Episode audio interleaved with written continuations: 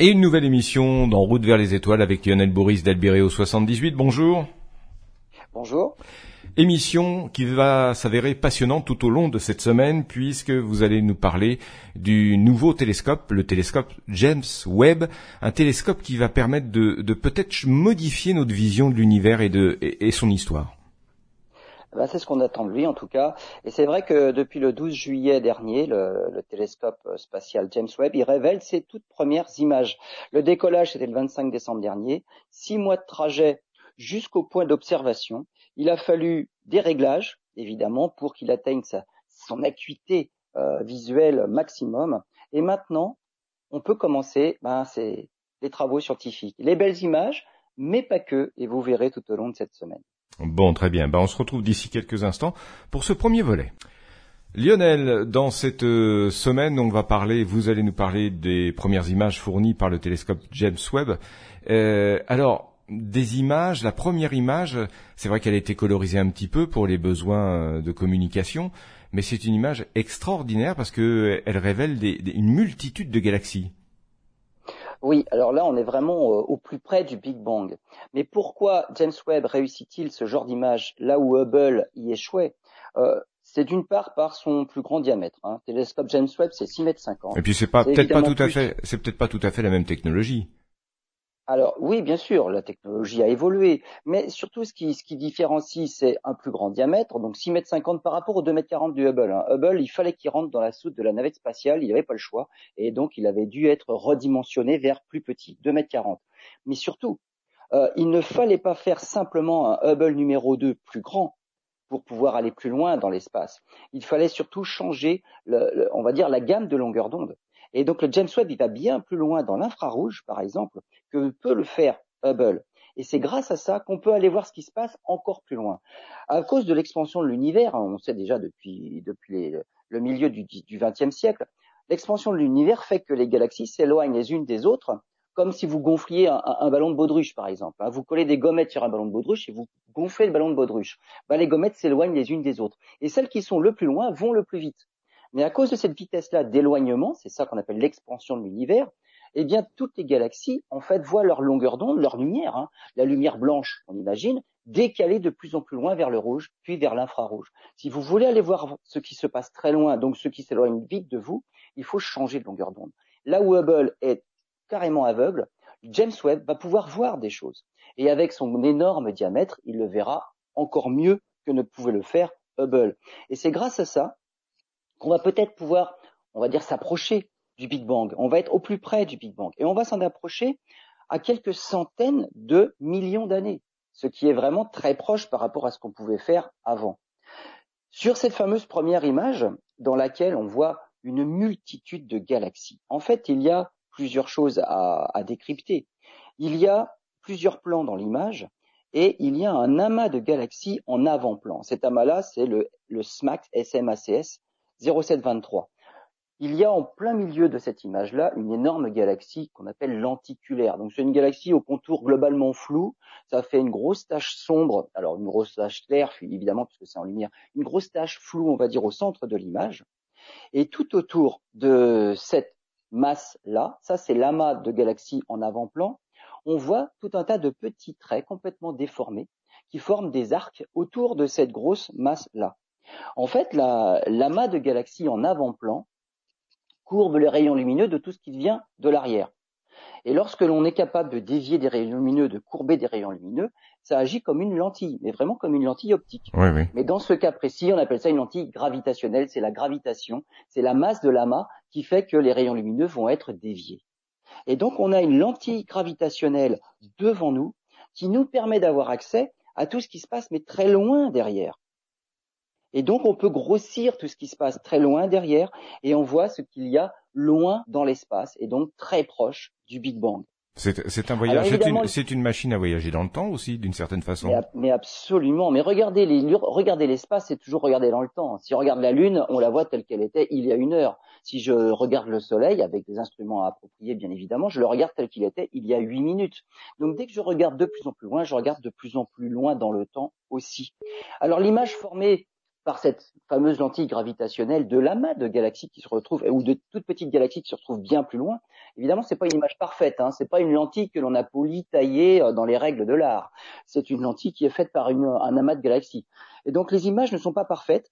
Les images des galaxies lointaines sont toutes déformées et voilà pourquoi on voit des petits arcs, des sortes de petits arcs de cercle. Et il est même très probable qu'une même galaxie euh, donne naissance à plusieurs images grâce à cette lentille qui n'est évidemment qui est très loin d'être parfaite. Mais en tout cas, toutes ces petites galaxies en arrière-plan, lorsque le télescope spatial Hubble de 2 mètres 40 en avait fait une image, eh ben on les distinguait à peine. Là où avec le James Webb, non seulement on les voit très bien, elles deviennent beaucoup plus lumineuses, puisque lui, il va assez loin dans l'infrarouge, mais surtout on en voit des détails. Et donc c'est grâce à ça qu'on va pouvoir aller analyser ce genre de galaxie qui s'est formé il y a très tôt dans, l'histoire de l'univers, très tôt après le Big Bang, très loin dans notre univers. Et ce qu'il faut savoir sur cette image, pour finir, c'est que la taille de cette image dans le ciel, imaginez qu'elle a la taille d'un grain de sable tenu à bout de bras. Effectivement. Très bien, euh, Lionel. On se retrouve euh, ben, demain pour euh, un nouvel épisode de, ces découvertes que, nous propose James Webb. Alors Lionel, euh, ces images transmises par le télescope James Webb, ça, permet de, savoir comment sont nées peut-être les, premières étoiles euh, après le Big Bang. Alors probablement, mais aussi comment naissent les étoiles tout court. Tout court, oui. les, les, étoiles de première génération, donc il y a très longtemps, et donc des étoiles très lointaines, mais aussi comment naissent des étoiles même dans notre propre galaxie. Pourquoi? Mais parce que en fait, les étoiles, comme le Soleil, lorsqu'elles naissent, elles sont emprisonnées dans une gangue de poussière qu'il est impossible de traverser. Et donc, le télescope spatial Hubble voit très bien ces poussières-là, mais il ne voit absolument pas ce qui s'y passe à l'intérieur. Alors, pour pour ce faire, euh, le télescope Hubble, le télescope James Webb, par contre, pardon, pas, pas Hubble. Hein. Hubble, il tourne en orbite autour de la Terre on a fait ça à dessein pour pouvoir aller le réparer et euh, l'améliorer avec de nouveaux capteurs. Euh, ce ne sera pas du tout le cas avec le télescope James Webb qu'on a envoyé très loin de la Terre, à un million et demi de kilomètres, sur un point de gravitation stable, on va dire le point de Lagrange. De Lagrange, C'est-à-dire qu'il est au-delà de l'orbite de la Terre, à un million et demi de kilomètres au-delà de l'orbite de la Terre. Voilà, grosso modo, grosso modo, il, il bouge pas parce qu'il est en équilibre entre deux forces. On est d'accord? Au-delà, euh, dans ce point-là, dans cette zone-là de l'espace, il fait aussi un tour autour du Soleil en un an, exactement comme la Terre. Donc, on va dire, il est en gros caché par la Terre du Soleil. Et donc, il ne tourne pas très vite autour du Soleil. Contrairement à Hubble qui fait le tour de la Terre en une heure et demie, euh, il y a quand même toute une partie de son orbite où il ne peut pas observer. Il est entre la Terre et le Soleil, il ne peut pas observer. Donc il est assez mal placé. James Webb, c'est pas du tout le cas, et il va pouvoir passer bah, tout son temps à faire de superbes observations. Là, je vais vous parler donc le début de vie de certaines étoiles comme le Soleil. Et pour ça, il faut aller voir des grandes nébuleuses, des grands nuages moléculaires, et en l'occurrence, la nébuleuse de la Carène, qui a fait partie des premières images révélées au mois de juillet, la nébuleuse de la Carène elle se trouve dans la constellation du même nom à 8500 années-lumière de la Terre, mais elle n'est visible que de l'hémisphère sud, puisque la, constellation de la Carène est plutôt une, une constellation australe. Alors c'est une grande nébuleuse de gaz et de poussière. Dans ces grandes nébuleuses-là naissent en tout premier les étoiles les plus massives. Elles vont agglutiner une bonne partie du centre du nuage, là où la matière est la plus dense, et ces étoiles massives naissent en amas, on appelle ça un amas ouvert, ces grosses étoiles massives, bien chaudes, bien bleues, vont souffler autour d'elles par un vent stellaire puissant. En fait, une bonne partie de la nébuleuse, elles vont former une sorte de coquille autour d'elles. Elles soufflent du cœur et elles envoient bah, tout, le reste du, gaz, des poussières vers la périphérie de cette grande nébuleuse-là. Donc on a toujours des formations de grandes coquilles. Et dans ces formations-là, il y a surtout une condensation des poussières qui vont former ce qu'on appelle des piliers. Et parfois, comme dans certaines nébuleuses, on appelle ça des piliers de la création. Pas pour rien, c'est parce que de cette condensation de poussière-là vont naître des étoiles beaucoup plus petites, bah, des étoiles comme le Soleil. Ce sont des pouponnières en fait. Exactement. Ces piliers-là sont des pouponnières d'étoiles, mais de petites étoiles, hmm. qui elles seront moins massives, qui vont mettre plus longtemps à s'allumer, qui vont vivre beaucoup plus longtemps. Là où les étoiles, les premières, les bleues, les massives, elles seront mortes depuis longtemps. Mais par contre, dans leur mort en supernova, elles vont à nouveau ensemencer cette, euh, cette nébuleuse-là primitive. Et c'est le bord d'un de ces piliers-là, puisqu'on a dit que James Webb, il avait un pouvoir grossissant qui était assez phénoménal, et donc il avait un tout petit champ d'observation. Eh bien, c'est un détail d'un des bords de ces piliers-là qu'a photographié le James Webb. La nette délimitation entre la partie euh, interne de la coquille, où on voit des petites poussières qui ne font que réfléchir la couleur bleue des étoiles, donc un joli fond bleuté constellé de petites étoiles plus lointaines, et la partie du pilier donc euh, de poussière, où là par contre Hubble ne voit absolument rien, mis à part ces poussières-là bien marron, on voit rien du tout. Eh bien le James Webb, lui, il a réussi à percer une partie de ces poussières-là, et on voit apparaître, contrairement aux images de Hubble, des étoiles. Donc beaucoup plus d'étoiles dans la partie poussiéreuse, et ce sont des étoiles qui sont évidemment enfermées dans ce pilier-là et qui vont prendre naissance. Et c'est ça qu'on va voir avec euh, le, James Webb. Donc on arrive à percer ces poussières-là et on va voir les toutes premières formations, le début des premiers stades de formation stellaire d'étoiles comme le Soleil, qu'on appelle des étoiles Théotories, qui, lorsqu'elles émettent des jets de matière, deviennent des objets de Herbigaro. Et là, je vous renvoie à deux émissions qu'on a fait dans les saisons précédentes, particulièrement sur ces étoiles Théotories et les objets de Herbigaro. Très difficiles à étudier parce que justement ils sont enfermés dans la poussière, ils sont particulièrement invisibles, là où James Webb va peut-être quand même pouvoir percer tous les secrets. Bon, bah écoutez, on en saura un peu plus dans l'émission de demain. Lionel, bonjour. Euh, nouvelle euh, opus concernant le télescope James Webb. Alors hier, vous nous avez parlé de la naissance des étoiles et cette fois-ci, euh, ce télescope va nous permettre de mieux comprendre peut-être la, la mort des étoiles, c'est ça? Oui, la fin de vie. Là, on va voir l'autre l'autre bout finalement, la fin de vie des étoiles de type Soleil, hein, pas les grosses étoiles massives qui vivent que quelques millions d'années et finissent en supernova. Là, plutôt des étoiles comme le Soleil qui vont mettre des milliards d'années à vivre leur vie, à consumer tout leur carburant et à finir eh bien, en, simplement en petites nébuleuses. Donc, c'est pas quelque chose de très gros dans le ciel, la fin de vie d'une étoile comme le Soleil. On appelle ça une nébuleuse planétaire. Pourquoi? Parce que lorsque, par exemple, William Herschel a observé ce genre de petite nébuleuse, il avait beau grossir avec son instrument, et en grossissant, il se rendait compte que oh bah, ça faisait un peu comme un petit disque. Exactement l'impression qu'il avait eue lorsqu'il avait vu Uranus. On change de grossissement et ça fait un petit disque, ce qui est différencie d'étoiles qui, elles, restent ponctuelles, quel que soit le grossissement. Donc ces petites nébuleuses planétaires-là sont ce qu'il reste d'une étoile comme le Soleil qui arrive en fin de vie. Une nébuleuse en particulier, c'est une nébuleuse euh, qui se trouve à 2500 années-lumière du Soleil, donc pas si loin que ça. Et on observe donc au cœur de cette coquille de matière qui s'étend dans l'espace, le cœur de ce qui reste de l'étoile. Et ce cœur-là, c'est une naine blanche. Le Soleil, dans 5 milliards d'années, lorsqu'il aura fini sa, carrière, on va dire, il sera arrivé en fin de vie.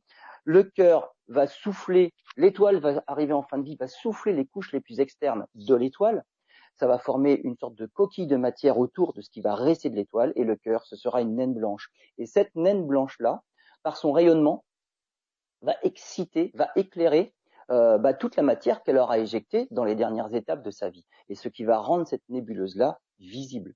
Évidemment, c'est tout à fait transitoire.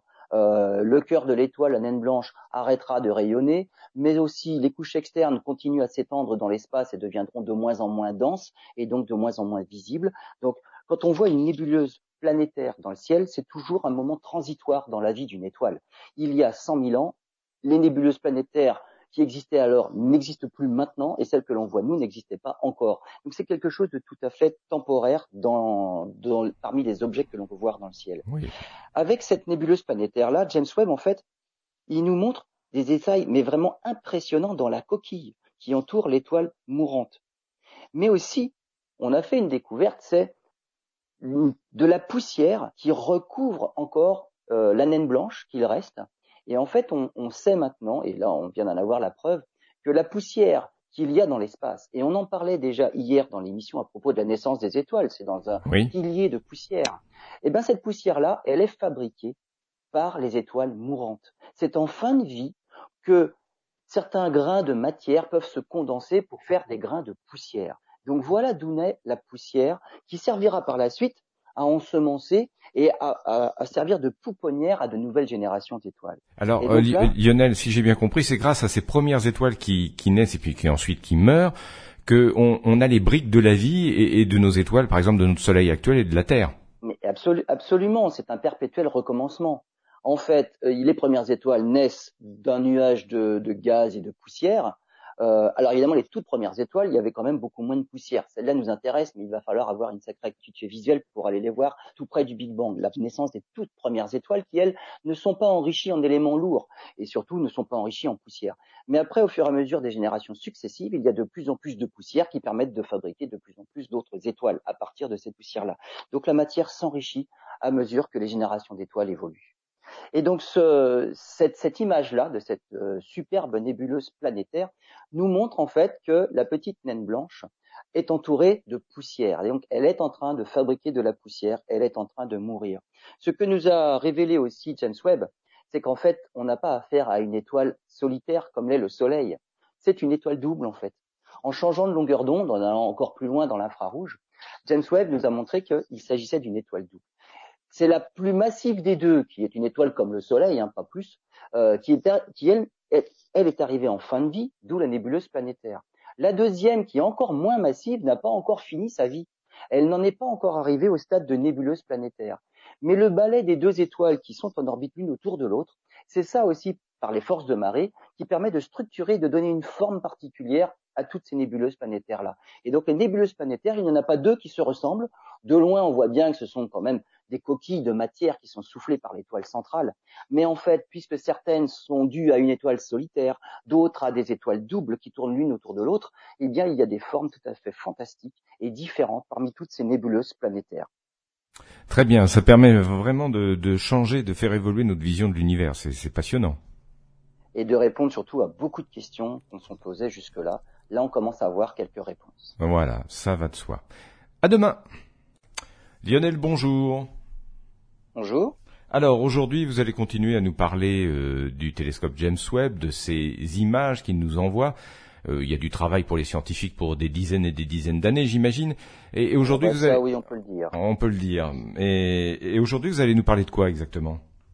Eh ben, de, galaxies en détail. On a parlé de la poussière qui donne naissance aux étoiles, la fin de vie des étoiles qui crée la poussière justement pour pouvoir en faire naître d'autres, mais des galaxies en détail. Alors pas les galaxies très très très loin, euh, proches du Big Bang comme on a vu la, la, première fois, euh, avec peu de détails puisqu'elles sont éloignées. Non, des, galaxies beaucoup plus proches que l'on va pouvoir étudier en détail. petite question, petite question, je, me permets de vous interrompre, hein, Lionel.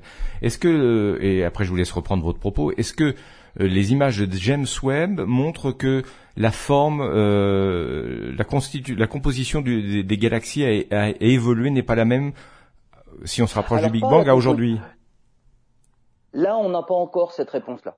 on n'a pas encore l'étude de, la lumière des galaxies les plus lointaines. Il faudra en faire des spectres. Et les spectres, on en parlera dans la fois prochaine. Là, mais juste simplement, visuellement les galaxies en détail. Et je vais parler d'un petit amas de galaxies que l'on trouve dans la constellation de Pégase. Il s'agit du quintet de Stéphane. C'est un petit groupe de galaxies. Alors pour les astronomes amateurs, c'est pas le quintet de Stéphane la cible privilégiée, c'est une grande galaxie qui se situe non loin de ce petit groupe de galaxies-là. Euh, c'est une galaxie, une grande galaxie spirale qui ressemble très probablement à la nôtre, qui est à 40 millions d'années-lumière de la Voie lactée. Et si on choisit correctement le cadrage de l'image, on a cette belle grande galaxie dans l'image et on peut alors aussi avoir le fameux quintet de Stéphane. Mais on va dire c'est un petit groupe de cinq petites taches floues. Donc pour nous les astronomes amateurs, on est capable de photographier ce fameux quintet de Stéphane qui a été découvert en 1878 par Édouard Stéphane, un astronome euh, français, euh, d'où voilà pourquoi il porte son nom. Donc on est capable de faire des images de ce quintet de Stéphane, mais c'est plus un challenge pour dire oui, je l'ai aussi sur ma photo. Là, James Webb, il l'a observé en détail. Il a fait un gros plan de cet amas-là, et non pas de la galaxie voisine la plus grosse de toutes. Le quintet de Stéphane, c'est cinq galaxies. Et il y en a quatre qui se trouvent à 340 millions d'années-lumière. C'est bien plus loin que les 40 millions d'années-lumière de la grosse galaxie juste à côté. Et ça forme un petit groupe qui est en interaction. Alors je dis quatre sur les cinq. Un quintet de Stéphane, c'est cinq galaxies. Mais il y en a une dans le paquet, là, qui n'a rien à voir avec les quatre autres. En fait, elle est en avant-plan à 40 millions d'années-lumière. Ah, et les quatre autres, c'est un effet d'optique. Sont en interaction. Exactement. C'est simplement un effet d'optique. Elle est dans l'axe de visée des quatre autres qui, elles, sont à 340 millions d'années-lumière. Alors pour le James Webb, alors là on voit des détails dans ces, galaxies-là qui deviennent non pas petites, mais on a vraiment un gros plan. Euh, c'est un groupe de galaxies qui étincelle de millions de jeunes étoiles. On y voit des régions de naissance d'étoiles là aussi. Pourquoi? Bah, Avec les filtres infrarouges bien choisis, on voit tous ces filaments de poussière et ces poussières dont on a parlé la première fois qui donnent naissance aux étoiles. Ces piliers de la création, ça fait des filaments de poussière qui, zèbrent toutes ces petites galaxies-là et qui vont donner naissance à des, étoiles. On voit aussi de vastes queues de gaz et de poussière d'étoiles qui sont étirées sur des centaines de milliers d'années-lumière. Pourquoi? Parce que ces quatre galaxies-là sont en interaction gravitationnelle, les unes avec les autres. Il y en a même une qui est en train ou qui a traversé euh, les autres. Elles sont en collision et on observe dans certaines d'entre elles des ondes de choc créées par justement cette galaxie-là qui traverse la main. Alors là, je vous, ai, je vous avais dit la première fois que quand on a fait la photo de, de, cette lentille gravitationnelle, euh, l'image c'était de la taille d'un grain de poussière tenu à bout de bras. Là, par contre, dans le cas du quintet de Stéphane, c'est une énorme mosaïque d'images qui couvre le cinquième du diamètre de la pleine lune. Donc c'est énorme. C'est pas un grain de sable tenu à bout de bras, mais en fait c'est une énorme mosaïque. Les images c'est une image de 150 millions de pixels construite à partir de plus de 1000 fichiers images. Donc là, on a fait une énorme mosaïque parce que l'acuité visuelle de James Webb est tellement impressionnante qu'il ne voit qu'une toute petite portion du ciel à chaque fois. Et si on veut voir une galaxie, bah, on va dire relativement proche pour lui, 340 millions d'années-lumière pour lui, c'est proche. Pour nous, astronomes amateurs, euh, là quand même ça devient assez loin. On voit des galaxies, mais c'est juste des petites taches. Là pour euh, pour le James Webb, c'est proche. Et pour réussir à faire ce tout petit amas de, galaxies, le quintet de Stéphane, pour en faire une image globale, il va falloir faire une mosaïque. Une image de 150 millions de pixels qui nous montre des détails jamais vus auparavant dans le quintet de Stéphane. Voilà, donc effectivement, avec le télescope, on a des détails, mais il peut pas tout tout photographier. Euh, si on veut avoir une vue générale, il faut faire une mosaïque, comme vous le disiez, ou alors euh, prendre un instrument de euh, un instrument qui, qui fasse une image globale, mais qui est moins précise. C'est bien ça. Ben voilà, si on grossit, on veut avoir un plus grand champ, il faut moins grossir, mais si on grossit moins, on a moins de détails. Donc là, ben, le compromis, c'est on veut à la fois l'acuité la, visuelle, la perception des tout petits détails, mais dans ces cas-là, pour avoir l'image en grand, faut en faire une mosaïque. Très bien, on se retrouve demain. Lionel, bonjour. Bonjour. Alors, vous nous parliez de, du télescope James Webb qui nous a, depuis son lancement, eh bien, donner des images extraordinaires, notamment de, de galaxies, d'étoiles pas loin du, du, Big Bang. Mais euh, c'est vrai que les scientifiques en ont profité aussi pour euh, bah, peut-être mieux connaître et les étoiles et les galaxies plus proches. Mais aussi, il y a eu dans la presse des superbes photos de Jupiter. Et oui, en fait, il peut aussi étudier notre propre système solaire. Alors, on l'a vu avec de superbes images de Jupiter. Jupiter en infrarouge, puisque le James Webb est capable d'aller très loin dans l'infrarouge et bien plus loin que ne pouvait le faire Hubble. Et donc, il va nous révéler des choses que même Hubble n'était pas capable de nous montrer. Alors, Jupiter en infrarouge, ça nous montre un, tout autre visage. Hein. La tache rouge, qui en lumière visible est rouge à cause de sa composition chimique, euh, devient très brillante. C'est un spot dans, l'atmosphère de Jupiter lorsqu'on va dans l'infrarouge, notamment le méthane. Euh, et surtout le James Webb en infrarouge, lorsqu'on va dans des encore plus longues longueurs d'onde, il nous permet de voir l'anneau qui entoure la planète géante. Alors la présence de l'anneau n'avait été découverte qu'avec les sondes spatiales hein, qui sont passées près de, de, de notre supergéante gazeuse là. Alors c'est un anneau très très très fin, bien plus ancien que celui qui entoure Saturne, qu'on pense relativement plus récent. C'est pour ça qu'il est, c'est un anneau qui est dense, qui est encore bien brillant, donc très peu recouvert de poussière.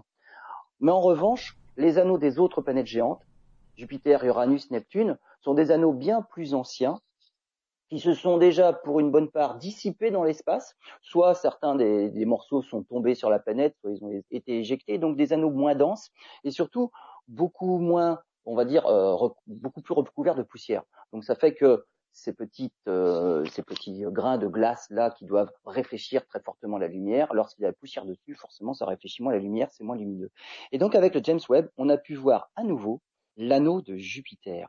Et on a vu aussi certaines des petites lunes de Jupiter. Jupiter possède probablement une centaine de, de satellites. Avec euh, nos instruments d'amateurs, on ne peut voir que les quatre plus gros. Mais il y en a plein d'autres. Et dans cette image, avec cette image-là du James Webb, on a pu voir notamment un petit satellite qui s'appelle Adrasté. Il ne fait que 20 km de diamètre. C'est quand même tout petit. D'où on imagine donc les performances euh, dont le télescope James Webb est capable. On a vu aussi sur, euh, sur Jupiter euh, des émissions aurorales de l'hydrogène. C'est-à-dire des pôles, C'est-à-dire bah, comme des aurores polaires, les aurores polaires de Jupiter, qui sont créées par les, les, les atomes et les molécules d'hydrogène à haute altitude. Quand on observe en détail l'image, on voit bien que euh, on va dire l'atmosphère de Jupiter va jusqu'à une certaine altitude par rapport au centre de la planète, et les aurores sont même au-dessus de ça.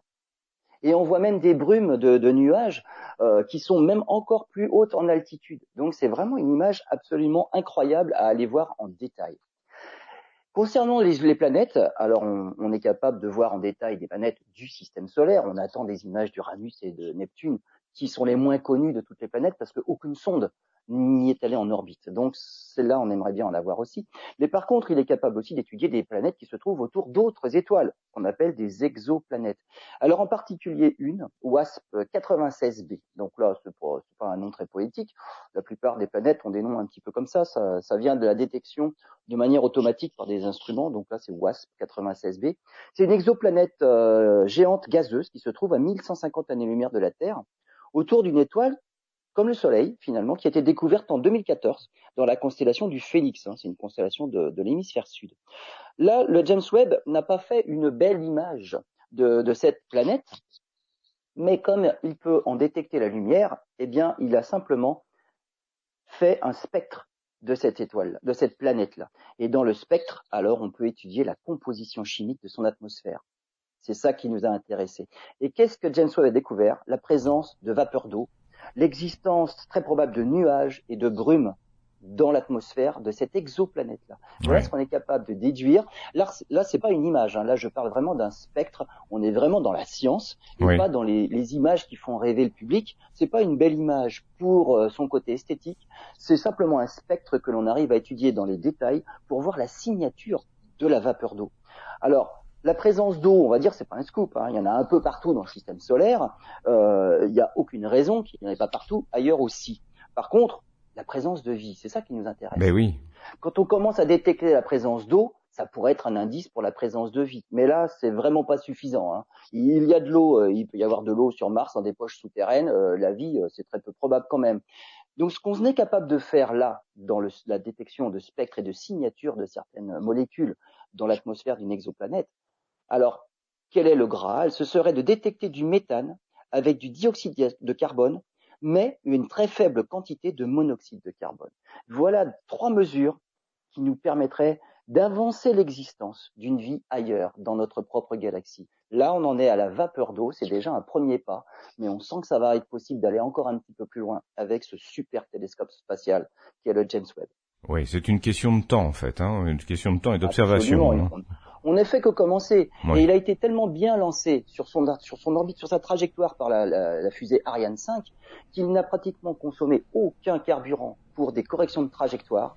Donc il a ses réservoirs qui sont pleins et il pourra durer bien plus longtemps qu'on ne l'espérait, ne serait-ce qu'au début de la mission. Merci Lionel, émission passionnante. On aura l'occasion d'y revenir sur le télescope James Webb parce qu'on est juste à, à l'aube de découvertes scientifiques et d'observations scientifiques euh, qui vont faire évoluer notre vision de l'univers. Merci, à bientôt. Absolument.